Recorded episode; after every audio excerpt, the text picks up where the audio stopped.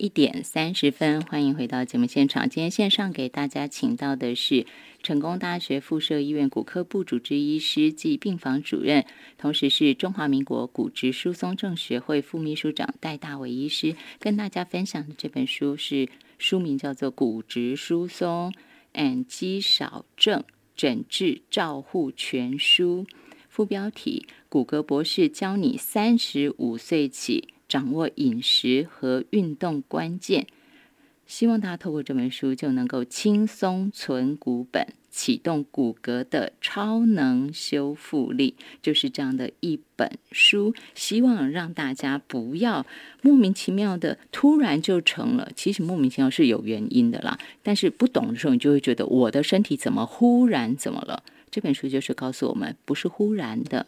你也可以保养好自己，不要落入那样的宿命。就是好好的善用这本书，让自己延缓或者是减少罹患骨质疏松症的可能性，罹患肌少症的可能性。都希望大家能够跟他们说再见，就是永远不见这样子啊！骨质疏松和肌少症诊治照护全书，继续给大家请到戴大伟医师。医师啊，我要请您给大家说到，就是刚刚讲到，您说在书里头，您直接告诉我们，我们就是不够啦，我们就是缺钙，而且你还说国人平均每日缺钙五百到六百毫克，然后对照我刚刚广告前说到，也是您书中说的，每日需要一千到一千两百毫克啊，那是怎样？我们一吹吹一半呢？对啊，因为根这是根据我们国人饮食调查，其实我们每天的。一般的饮食大概是可以摄取五百到六百毫克的钙质，但是五十岁以上呢，尤其是是会有骨质疏松风险这些人，他需要的每日的钙质的量是一千到一千两百毫克，所以其实我们饮食只有摄取一半而已。如果你都没有刻意加强的话，嗯大概就是一半而已。是。然后书里头医师就很明确，这就是为什么我跟大家说这本书真的是参考书，你要把它留着。医师把各种高钙食物的含钙量，包括它的分量，它不是不是，我们常常在网络上头会看到一些报道，他就告诉你小方豆干啊，然后是两百七十四毫克，但是问题你要吃多少才有两百七十四毫克？譬如这样子，或者是说讲到传统豆腐。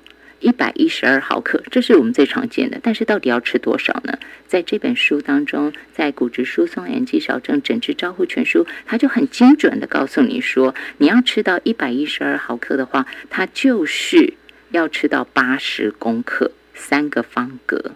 哎，怎么这么精准啊，医师？对啊，不过这个当然是一个一个范围。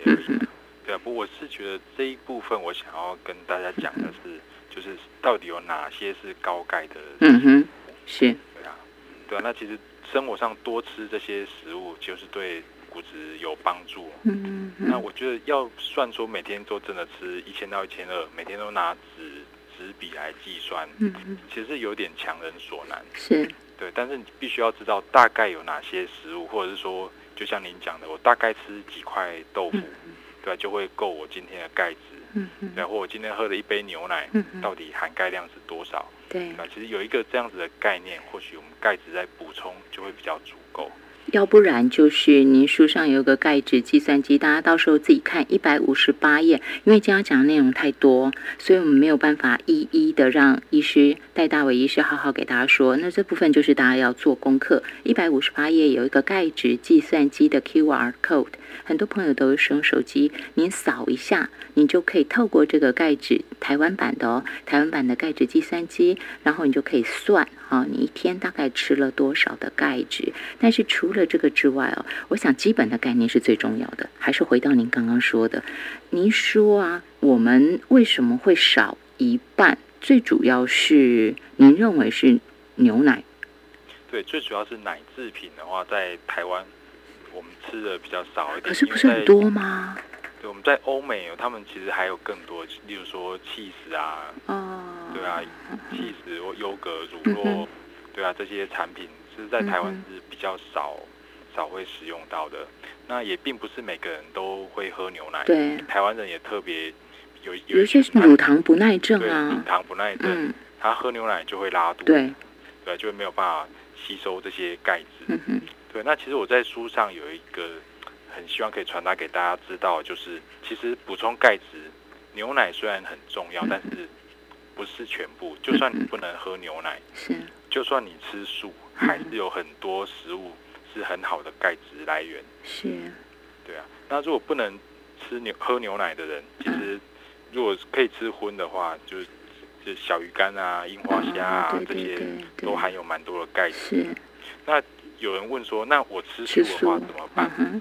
对，其实吃素的话有两个，第一个就是深绿色的蔬菜，嗯哼，它的钙质含量其实是蛮高的。是。那其实你不不一定要记说哪一种蔬菜钙质含量高，你只要看颜色就好了。深绿色。对，越深绿色的蔬菜钙质含量就越高，那越浅色的钙质含量就越少。嗯哼哼，以后大家都专挑深绿色。对，嗯哼，对。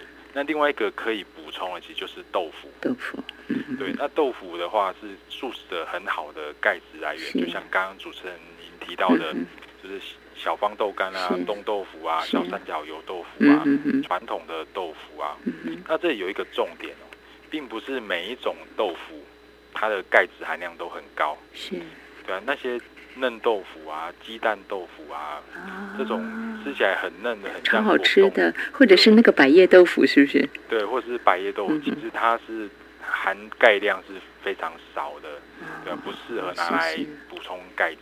是，对，所以你要咬起来口感有点硬硬的，像传统豆腐这种，钙含量才会高。是，这是医师的爱心，他还特别帮大家整理出来，Doctor Dai 的骨科保健室，其中就有特别标示出来，高钙饮食是最好的补钙方法，而且他还啊，除了说牛奶之外哦，医师告诉我们，牛奶之外还有很多高钙的食材，他就一一帮大家条列出来，而且医师还有特别列出一个。不只是绿色蔬菜，你还说坚果也很重要，是不是？对，坚果也是一个很好的钙质来源。嗯哼，对啊，而且坚果其实它含有只有欧美欧米伽的不饱和脂肪酸，对大脑也好哈。对，它对大脑、对身体的新陈代谢啊，有抗氧化都是很好的食物。是，所以每天可以考虑吃一把坚果。那个多大把？就像我们刚刚讲，要圈起来，那个大呃大拇指跟食指圈起来，那个圈圈去比对自己的小腿一样，分量大概多少呢？分量大家自己的手稍微抓一下，不要太满啊就可以了。好，那这个部分大家再参考。医师说，这一点时间点其实是很重要。当然了，呃。碰到的这个时间点，我们现在懂，就现在立刻起而行，就是最好的时机。但是如果可以选择的话，当然希望年龄层能够更提早一些，因为医师在书上说，第一百六十二页说到，孩童的钙质吸收率可以高达七成以上，然后年纪越大以后，对钙质的吸收就越差。是啊，所以其实纯股本是从小就可以开始的。所以也不是说三十五岁哦，我不用等过巅峰期、尖峰期、巅峰期才来补充，不是？对，其实这个是跟我们赚钱，然后退休以后要花钱是一样的。哎，对，对啊，我们年轻赚最多钱，我们家里面全部都是钱，当然退休后就可以花比较久。说的好好摇摆哦，全部都是钱。是啊，这是健康。存的越高，对，巅峰股量比别人高。那你在你就有更多的本钱可以消耗啊。是，而且这是幸福的。长辈如果说身体好，然后自己的行动力又好，你可以想见他不用困在家里啊。他可以四处哈，他可以到处去走，这个其实很重要。好啦，拿什么菜呀？医师建议大家吃的，都请大家可以看书。医师在书中给大家做了很清楚的表格给大家，而且强调一定要趁年轻冲高巅峰骨量。医师巅峰骨量的概念，我可以稍微请您给大家解说一下吗？巅峰骨量其实就像刚刚我们第一段讲到的。我们骨头的密度是在青春期会大幅的增加，会越来越硬。那一直到三十五岁的时候，就是最硬的时候。嗯哼，对，也就是说最敲不断的时候。因为我看到您书上说，这是戴医师讲的，三十五岁达到巅峰骨量，每多十 percent 延后骨质疏松十三年。所以如果我能够在三十五岁之前，当然我现在来不及，但是收音机旁有更多人是比三十岁更年，三十五岁年轻啊。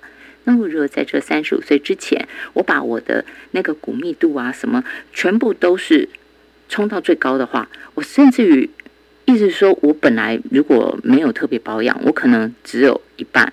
但是如果我现在听到了，我知道我要赶快去冲这个量，我冲起来的话，以后我年纪大了，我就会延后骨质疏松的时间吗？嗯，对啊，没有错。是啊，没有错。哦，好好。对啊，跟存钱的概念是完。难怪您刚刚一再说到存钱哈。好，能存多少就靠自己哈。